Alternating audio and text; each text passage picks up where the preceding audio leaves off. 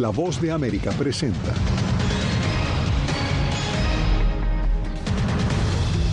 Miami refuerza la seguridad para la imputación de cargos federales al expresidente Donald Trump, quien cuestiona el proceso en su contra. Estados Unidos admite que conocía desde el 2019 las actividades de espionaje de China desde Cuba.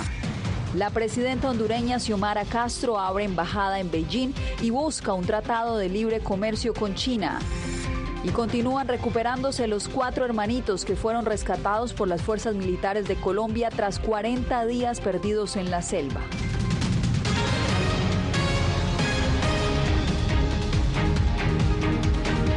Bienvenidos al Mundo al Día, soy Yasmín López. Un día antes de ser acusado formalmente, el expresidente Donald Trump llegó al sur de Florida desde Nueva Jersey. Trump fue acusado la semana pasada de 37 cargos por la retención y manejo inapropiado de documentos clasificados. Celia Mendoza y José Pernalete nos acompañan en esta cobertura de equipo en directo desde Miami. Celia, comienzo contigo. Cuéntanos cómo será el procedimiento de mañana y quiénes representarán, qué se sabe de los dos abogados que reemplazarán a quienes eh, renunciaron la semana pasada. Yasmín, hasta el momento el expresidente de los Estados Unidos no ha anunciado quién podría ser el reemplazo de estos abogados, pero se sabe que esta noche se reúne con los miembros de su equipo y podrían determinarlo antes de la audiencia aquí a las 3 de la tarde este martes, cuando llegará custodiado por el servicio secreto, entrará a esta corte y se presentará a un magistrado en el piso número 13. Los medios de comunicación tendrán acceso, solamente 20 personas de los medios y también del público en general podrán estar en esta corte que tiene espacio para alrededor de 60 personas. Sin embargo, en el quinto piso de este lugar, los periodistas, así como el público, tendrán una manera de verlo por un sistema de circuito cerrado, algo que solamente se verá en esta ocasión, que es histórica.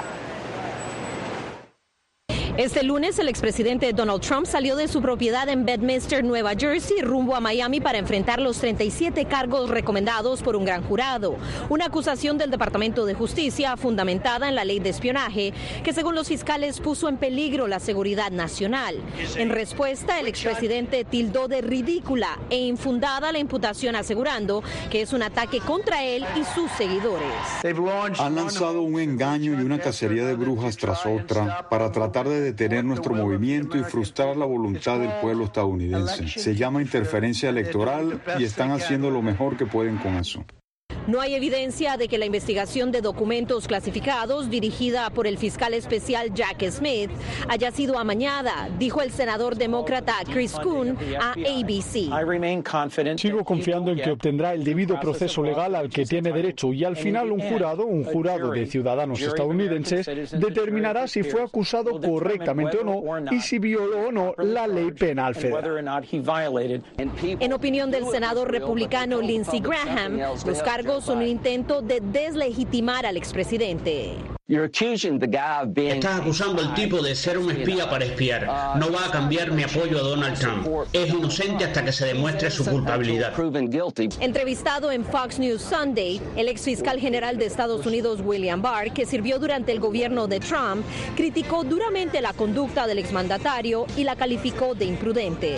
Los planes de batalla para un ataque a otro país o los documentos del Departamento de Defensa sobre nuestras capacidades no son en ningún universo los documentos personales de Donald J. Trump. Creo que el gobierno actuó responsablemente. Le dieron todas las oportunidades para devolver esos documentos.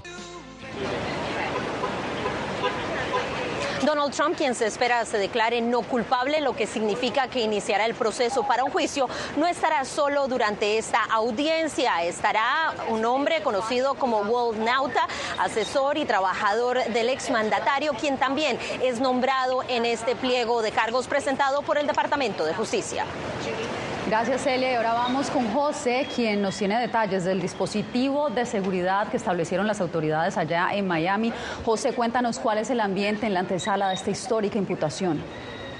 Así es, se trata de unos ajustes que se han venido anunciando de manera pública. El propio alcalde de la ciudad de Miami, Francis Suárez, ha dicho que se espera el arribo masivo de manifestantes que están atendiendo la convocatoria realizada para eh, protestar a favor o en contra de la presencia de el expresidente Donald Trump acá en las instalaciones de la Corte Federal, localizada en el centro de Miami. Veamos a continuación las declaraciones de Francis Suárez, alcalde de la ciudad de Miami.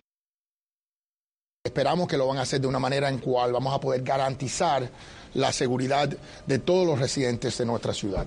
Aquí en Miami eh, nosotros respetamos la constitución, pero también respetamos la ley. Así es, eh, no solamente se trata de libre derecho a la expresión, sino también garantizar la seguridad de las personas que se encuentran en las inmediaciones. Han colocado cintas eh, de advertencia para evitar pasar hacia este lado donde está restringido. Las agencias de seguridad que están trabajando no son solamente locales, sino también hay estatales y federales. De hecho, hay cooperación entre diversas oficinas para eh, mantener lo que puede ser el libre tránsito y no se descarta que en las próximas horas se anuncie el cierre de vías en las inmediaciones para garantizar también la seguridad de los presentes ante esta posible concurrencia masiva de manifestantes. Veamos a continuación las declaraciones de Manuel Morales. Él es el director del Departamento de Policía de la ciudad de Miami.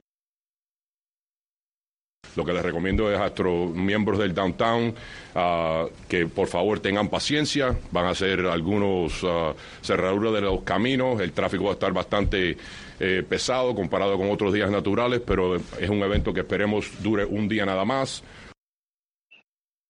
Además de la presencia de agentes del Departamento de Policía, también se anunció el reforzamiento de unidades de rescate de bomberos, todo de manera preventiva para garantizar la seguridad y posible traslado de personas que asistan acá a esta manifestación prevista para el día de mañana. Desde las 10 de la mañana hay grupos convocados. Yasmin. Continuaremos eh, monitoreando el desarrollo de esta noticia con nuestro equipo en terreno. Gracias, José. Y cambiamos de información. Estados Unidos admitió que estaba al tanto de la existencia de una instalación de espionaje de China en Cuba y lo sabía desde al menos el 2019. Vamos en directo con Jorge Agobiana a la Casa Blanca. El viernes, eh, Jorge. Eh, aseguró la Casa Blanca que la información que fue revelada por el Washington Post era imprecisa. ¿A qué se debe este cambio de postura? Yasmín, se trataba y se trata de información altamente secreta. Eso dijo este lunes el portavoz del Consejo de Seguridad Nacional de la Casa Blanca, John Kirby. Recordemos que esta publicación, este medio estadounidense, indicaba que China y Cuba estarían planeando construir esta base. Lo que se sabe es la Casa Blanca lo sabía, como lo decías tú, desde el año 2019 al menos. El Pentágono, sin embargo, la semana pasada indicaba que no tenía información al respecto. Hasta el viernes, el reporte de The Wall Street Journal fue catalogado como impreciso por la Casa Blanca. El sábado, un funcionario no identificado ofreció detalles reveladores. Y este lunes, el secretario de Estado Anthony Blinken indicó que desde al menos 2019, el Servicio de Inteligencia estadounidense conocía sobre las intenciones de China de expandir sus centros de espionaje en Cuba y en otras regiones del mundo. De hecho, según la información que tenemos, la República Popular China llevó a cabo una actualización de sus instalaciones de recopilación de inteligencia en Cuba en 2019. Según la Casa Blanca, hasta hace muy poco la información se mantuvo clasificada. Blinken aseguró que se han realizado esfuerzos silenciosos, sin ahondar en detalles. Nuestros expertos evalúan que nuestros esfuerzos diplomáticos han frenado este esfuerzo de la República Popular China. Es algo que estamos monitoreando con mucho cuidado. En principio, los gobiernos de Cuba y China negaron el reporte. Calumnias de este tipo. Beijing siguió haciéndolo este lunes. No importa cómo Estados Unidos difunda rumores y difame a la parte china, no puede socavar la sincera amistad entre China y Cuba, ni encubrir sus escuchas telefónicas indiscriminadas y a gran escala en otros países. Senadores y representantes opositores a Biden han catalogado como débil el enfoque del gobierno demócrata, a pesar de que según Blinken el supuesto centro habría estado funcionando durante la pasada administración republicana. Debería causarle al presidente Biden el secretario de Estado Blinken tal vez dudas, restablecer los lazos diplomáticos con Cuba, abrir diálogo con Cuba. La Casa Blanca no aclaró si esta supuesta instalación sigue operativa o si estuvo operativa hasta el inicio del gobierno del presidente Joe Biden.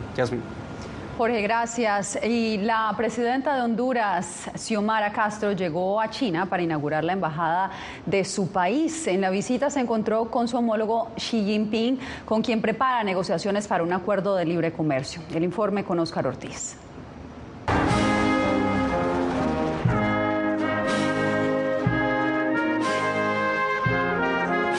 Presidenta de Honduras Xiomara Castro y su homólogo chino Xi Jinping suscribieron en Beijing 17 acuerdos relacionados a infraestructura, tecnología, ciencia y seguridad. Como presidenta de Honduras, valoro esta histórica apertura de relaciones con la República Popular China y con su pueblo. Acontecimiento que marcará para siempre este siglo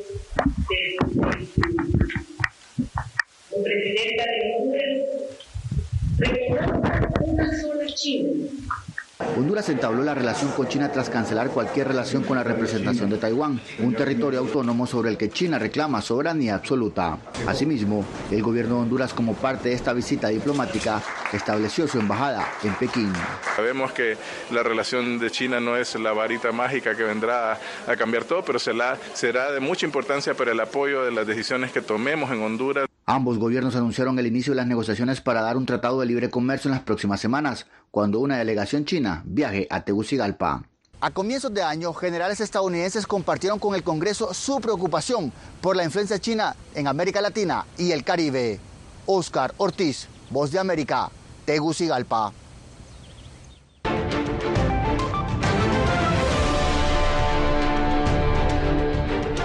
Un exguardia de protección federal fue acusado de agredir sexualmente a un migrante durante su cita de asilo en Nueva York. Ángela González nos tiene, nos tiene los detalles y las reacciones. Un solicitante de asilo habría sido asaltado sexualmente en una habitación con llave en la sede de las autoridades migratorias en Nueva York. Así lo sostiene una demanda interpuesta contra un guardia de seguridad que había sido contratado por una compañía para el Servicio de Protección Federal. El presunto agresor supuestamente vestía uniforme y tenía un arma en la cintura. Este activista busca apoyar al denunciante. Queremos asegurarnos de que la víctima reciba el apoyo que necesita, incluida ayuda de salud mental y los servicios necesarios para superar algo tan traumatizante como esto. Más de 70 mil migrantes han llegado a la ciudad de Nueva York durante los últimos meses, muchos en busca de asilo, pero la barrera del idioma y la falta de asesoría legal los hace más vulnerables, como narra Bryant, migrante de la comunidad LGBT. Estaba hablando con mi pareja por teléfono y empezaron las a decirme cosas. No puedo entrar a los baños, tengo que esperar que todo el mundo se bañe, que no haya nadie para yo poder entrar. He ido varias veces a la 45, que es el Hotel Rosenberg, donde solucionan el problema y nada, siempre me envían para acá y no he tratado de solucionar y yo tengo miedo también. Según la Fiscalía del Tribunal Federal del Distrito Sur de Manhattan, el asalto sexual que fue denunciado viola los derechos constitucionales de la víctima y además causa un daño profundo en la confianza de los migrantes en las autoridades. De ser hallado culpable, el quien se encuentra en libertad bajo fianza, podría enfrentar una sentencia máxima de cadena perpetua. Ángela González, Voz de América, Nueva York. Continúan recuperándose los cuatro hermanitos que fueron rescatados por las fuerzas militares de Colombia tras permanecer 40 días en la selva. Desde el hospital militar en Bogotá, dos de las niñas pintaron sus experiencias y allí se pudo ver a Wilson, el perro que fue clave en la operación de búsqueda y que continúa extraviado. Jair Díaz nos cuenta más. La fe nos ha puesto en el camino que que lo querían. Estas son las primeras imágenes que se conocieron luego del rescate de cuatro niños en la selva. Un grupo de indígenas les dicen en lengua nativa que estarán bien y que han sido rescatados. Aquí están los cuatro niños. cuatro niños con en nuestra mano gracias a Dios. Narciso Mukutuy relata que su nieta mayor, Leslie, de 13 años, y sus hermanitos Soleini, Tien y Christine vieron morir a su madre después del accidente aéreo. Ahí vio a sus hermanos con vida y su reacción fue sacarlos como fuera de la avioneta. Ella lo jaló y lo sacó. Ahí pues ella inmediatamente miró golpeado los, los otros dos pequeños, entonces pues ella abrió la maleta de la mamá, sacó la ropa y rompió y lo envolvió. Según lo relatado por Leslie, uno de sus primos, quien viajaba con ellos y murió en el lugar del accidente, llevaba un cargamento de harina, alimento que salvó la vida de los cuatro menores. Cogieron eso y quedaron cuatro días alrededor del avión esperando a ver si alguien podía venir a recoger. La voz de América habló con el general que lideró la operación Esperanza, Pedro Sánchez, quien señala que las labores de búsqueda ahora se concentran en encontrar a Wilson, un perro rescatista que estuvo con los niños, según dibujos elaborados por Leslie. Un perro que muchas veces nos salvó la vida, porque nunca dejamos un comando atrás. Los cuatro niños continúan con atención médica en el Hospital Militar en Bogotá, donde llegaron con señales de deshidratación, picadura de insectos y perdieron el 40% de su peso, pero se encuentran fuera de peligro según el parte médico. Jair Díaz, Voz de América, Bogotá. Propietarios de viviendas en Estados Unidos. Después de la pausa tenemos los datos más recientes del censo.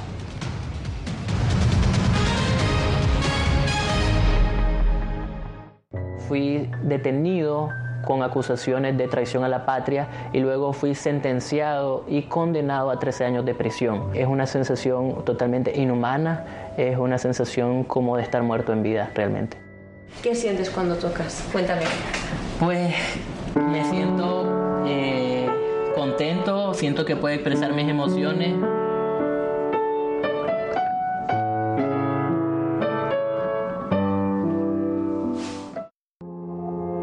puertorriqueños somos unos animales raros porque tenemos esta ciudadanía americana. Llegamos a Estados Unidos y nos damos cuenta que somos diferentes. Sí, tenemos un pasaporte americano, pero nuestra idiosincrasia no lo es. Si queremos hacer un mejor Puerto Rico, que es lo que buscamos nosotros, tenemos que ganarnos el respeto y la confianza de todos los sectores del país.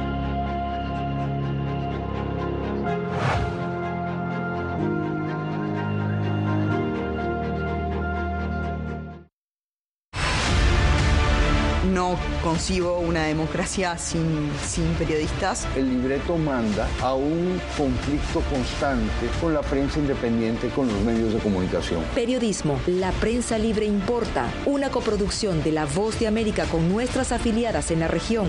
Se ejerció esta profesión con mucho eh, miedo. ¿Cuántos periodistas van muertos ya? Por decir la verdad. Disponible en vozdeamerica.com.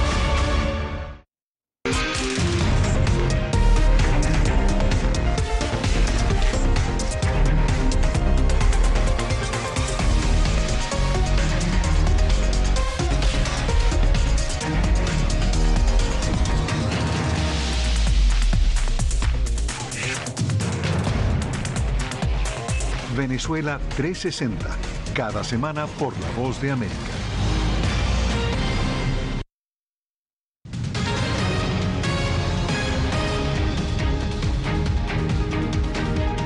Cada vez hay más hispanos con vivienda propia en Estados Unidos. Esta comunidad es vista como una de las más activas en la compra de bienes raíces, según datos del más reciente censo.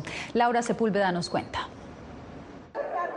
En más del 2% ha aumentado la compra de bienes inmuebles entre los hispanos durante la última década. Según datos del censo de 2021, el 48,4% de los hispanos en el país tienen vivienda propia. Un estado donde la tendencia es evidente es Texas, donde el 40% de la población es hispana. Los últimos dos años fueron muy pesados porque por más de que yo quisiera ayudar a mis clientes, era, o sea, estábamos compitiendo con una casa con 40 personas más.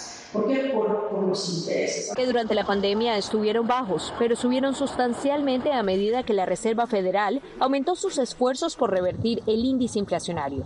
La tasa de interés referencial es la más alta en al menos 15 años, pero los hispanos siguen comprando casas. Mi negocio es alrededor de un 80% del el mercado hispano y 20% en el ámbito de otras, de otras culturas. Esto pese a que los mismos compradores destacan retos del proceso. Tienes que demostrar de dónde salieron los fondos, eh, cuánta plata tienes, tienes que tener, eh, aplicar para un buen interés, que en este momento pues las tasas de interés no son las más competitivas en este país. Expertos señalan que lo indispensable es demostrar que se puede pagar el préstamo, algo que no necesariamente depende de declaración de impuestos a partir de un número de seguro social. De hecho, hay otras formas de documentar el ingreso, entonces si de pronto no haces tu declaración de impuestos, pero tienes pero depositas el dinero en tu cuenta de banco, podemos tomar los estados de cuenta del banco para demostrar que tú tienes ingreso. Laura Sepúlveda, Voz de América, Austin, Texas. Y también más hispanos están yendo a la universidad en Estados Unidos. La oficina del censo reveló que la cifra se ha duplicado durante los últimos 18 años. Adriana Arevalo tiene el, el reporte. Uno de cada cinco estudiantes entre 18 y 24 años de edad en universidades de Estados Unidos se identifica como hispano. En el año 2005 esa proporción era de uno en cada diez. Pero ¿a qué se debe este cambio? Creo que los hispanos como yo que queremos ir a la universidad porque los tiempos están cambiando y más trabajos necesitan títulos profesionales. Al aumento de hispanos interesados en obtener títulos universitarios se suma el incremento de instituciones con programas y políticas que facilitan el acceso de comunidades diversas a sus aulas. La Universidad de Nevada Las Vegas ha sido designada como uno de los cuatro campus más diversos en la nación y ofrece ayudas a estudiantes hispanos y de otros grupos étnicos, así como a quienes representan la primera generación de sus familias que llegan a la universidad. Nuestra universidad tiene varios programas dirigidos específicamente a esos estudiantes nuevamente para orientarlos, para ofrecerles consejería académica si ellos lo necesitan, también consejería sobre finanzas, porque nos hemos dado cuenta de que los estudiantes cuando son jóvenes, quizás entre 18 y 24 años, no tienen tanta experiencia manejando sus finanzas. De acuerdo con cifras oficiales, el número de universidades designadas formalmente como institución de servicio hispano llegó a 571 a lo largo de Estados Unidos el año pasado, es decir, 20% del total de universidades del país. Y en ellas se inscribieron como estudiantes de tiempo completo 1.3 millones de hispanos. Adriana Arevalo, Voz de América, Las Vegas. Hoy los conductores en Filadelfia tuvieron viajes más largos después de que el puente por donde pasaba una importante autopista interestatal de Estados Unidos colapsó este domingo. El tráfico quedó paralizado en la carretera de ocho carriles luego de que un camión cisterna causara un enorme incendio debajo del puente. El incidente afectó una sección de los carriles de la carretera interestatal I-95, una vía que conecta la costa este del norte a sur. En instantes, la libertad de prensa estaría enfrentando un momento crítico en Centroamérica, así lo asegura el relator especial de la CIDH para la libertad de expresión.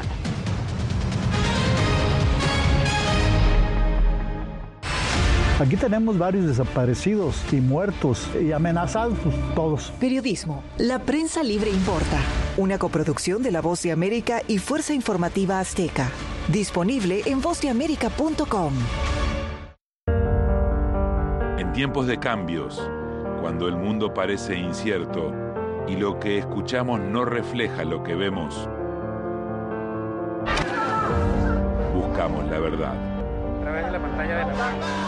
Cuando nos cuentan solo una parte de la historia, perdemos la confianza. En momentos de crisis, nuestros sueños, esperanzas y deseos de un mejor mañana dependen de una prensa libre. En La Voz de América te traemos las historias que la gente se arriesga a ver. Conectamos el mundo y lo unimos con la verdad.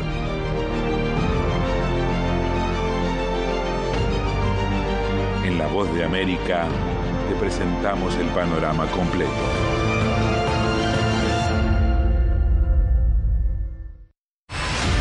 Poder eh, recuperar la libertad de prensa. Periodismo, la prensa libre importa. Una producción especial de La Voz de América. Se ejerció esta profesión con mucho miedo. Disponible en vozdeamerica.com.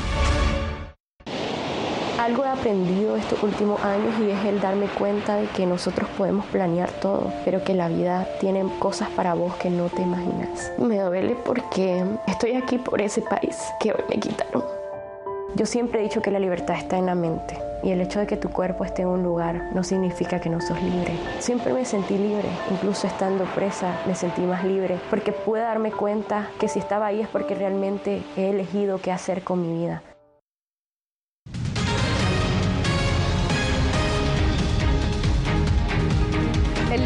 Ejercicio del periodismo en Centroamérica está entre los peores evaluados en el continente. Así lo consideran diversos gremios defensores de la libertad de prensa. Donaldo Hernández nos preparó el informe.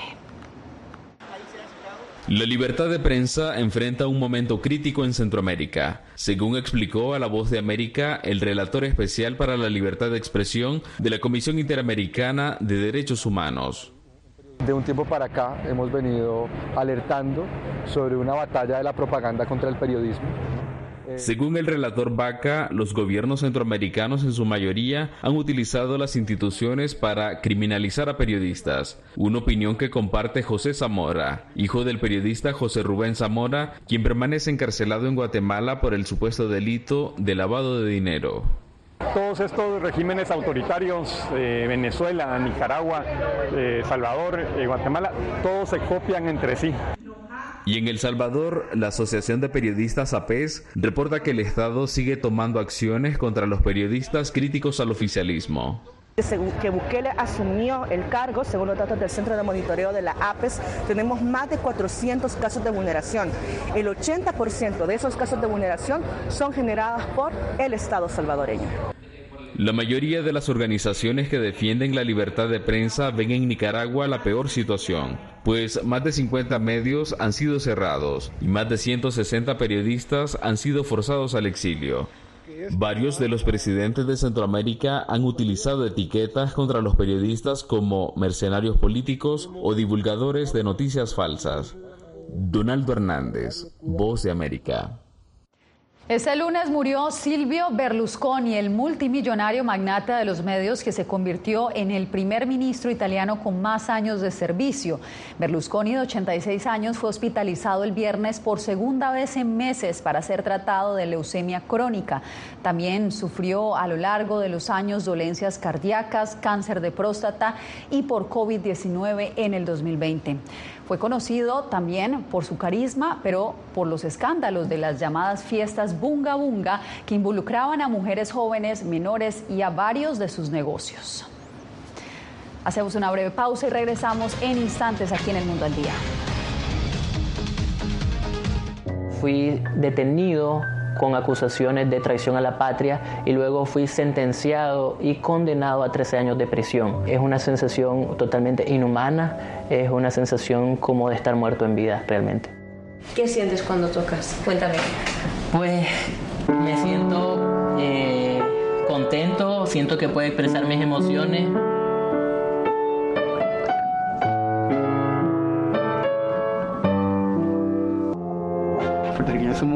Animales raros porque tenemos esta ciudadanía americana. Llegamos a Estados Unidos y nos damos cuenta que somos diferentes. Sí, tenemos un pasaporte americano, pero nuestra idiosincrasia no lo es.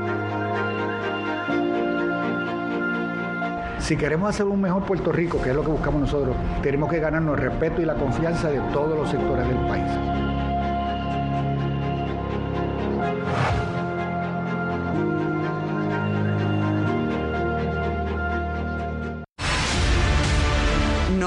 Concibo una democracia sin, sin periodistas. El libreto manda a un conflicto constante con la prensa independiente, con los medios de comunicación. Periodismo, la prensa libre importa, una coproducción de La Voz de América con nuestras afiliadas en la región. Se ejerció esta profesión con mucho eh, miedo. ¿Cuántos periodistas van muertos ya? Por decir la verdad. Disponible en vozdeamerica.com.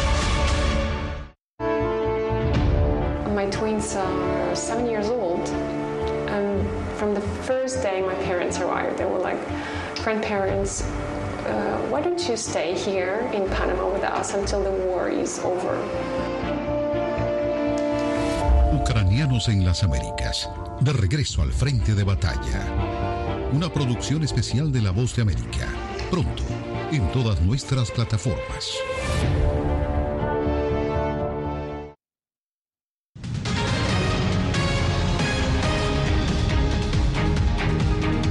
Sucedió este lunes en Seúl. Un hombre intentó escalar sin sogas el sexto edificio más alto del mundo y terminó detenido. Las autoridades de Corea del Sur obligaron al británico George King Thompson a interrumpir su ascenso en el piso 73 de la torre Load World, que tiene 123 pisos. Las autoridades lo obligaron a subirse a una cuna de mantenimiento y a entrar al edificio. Medios británicos también informaron que King Thompson fue encarcelado en el 2019 por escalar el edificio Shard en Londres.